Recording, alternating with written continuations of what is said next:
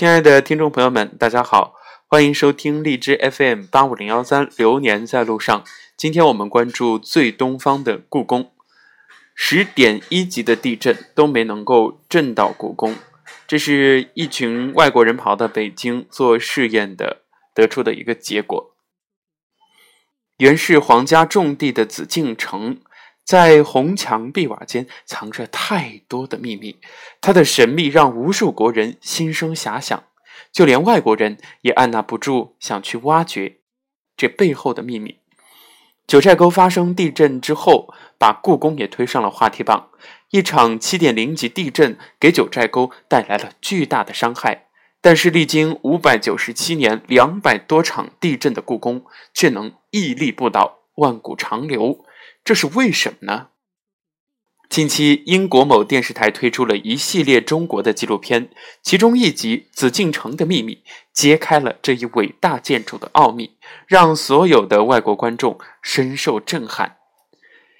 一九七六年七月二十八号凌晨三点四十二分，河北唐山发生了七点八级的大地震，在短短的二十三秒内，整座城市被夷为平地。连距离震中一百五十多公里的北京也陷入一片惊恐之中，但那座经历过无数凶险的故宫却依旧安然无恙，归于平静。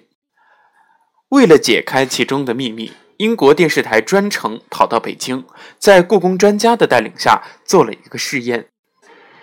他们按照一比五的比例建造出一栋紫禁城模型，并对它进行了地震的模拟试验。从一开始的四级、四点五级，再升级到五级地震，每次持续三十秒的时间，斗拱结构开始受到震动，整个模型都摇晃起来。接着开启七点五级的强度之后，墙面已经摇摇欲坠，承受不住，轰然倒塌。但是榫卯和斗拱组成的建筑结构，在短暂的晃动之后，依然毫发无损。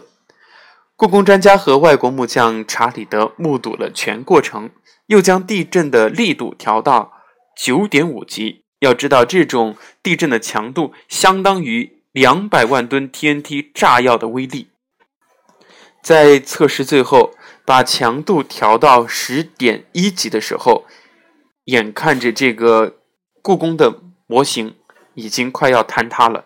但是三十秒之后，它依旧稳稳地立在那儿，只是发生了轻微的位置的偏移。理查德看得目瞪口呆，连声的赞叹：“太完美了！”而故宫在十点一级极具破坏力的地震面前都能够安然挺过的秘诀，就是斗拱。那是我们老祖宗留下来的智慧，由拱形和方形的木块组成。榫卯的构造方法，不用一个铁钉、一滴胶水，就能够让木结构之间严密的扣合，达到天衣无缝的效果。那么这样一来，整个建筑变得非常的稳固，不但能承受来自屋檐的重力，而且因其结构本身松动但不散架的特点，避免了建筑物倒塌的可能。因此，即使发生了地震，也能够消耗地震传来的能量。那么，除此之外，故宫不倒的原因还在于充满玄机的柱子，这也是它与一般建筑明显的不同之处。故宫的柱子都是竖立在地板上的，并没有深入到地基当中。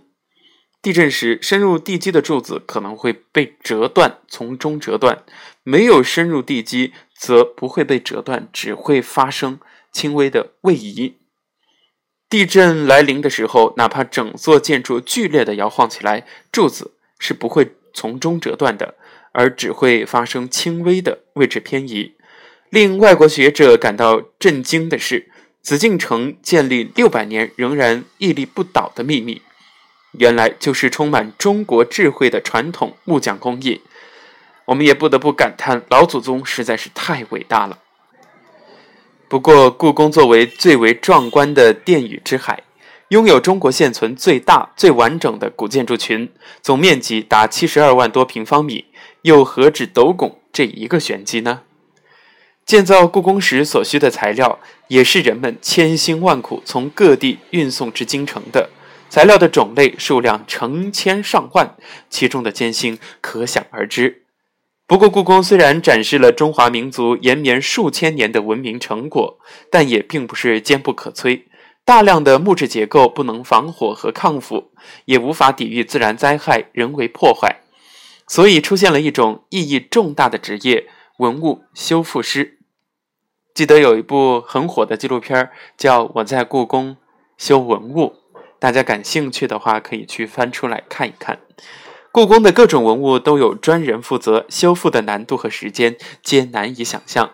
在那部纪录片当中，就有人说：“那你要是真坐不住，你就改行，时间长了，慢慢的就越干越有兴趣，你就能坐得住。”可以说。正是这些匠人的默默守护，才捍卫了一个民族的文化之魂。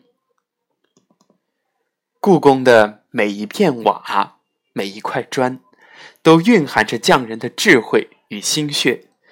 他们通过精湛的手工技艺，代代相传，将完美的紫禁城完整的交给下一个六百年。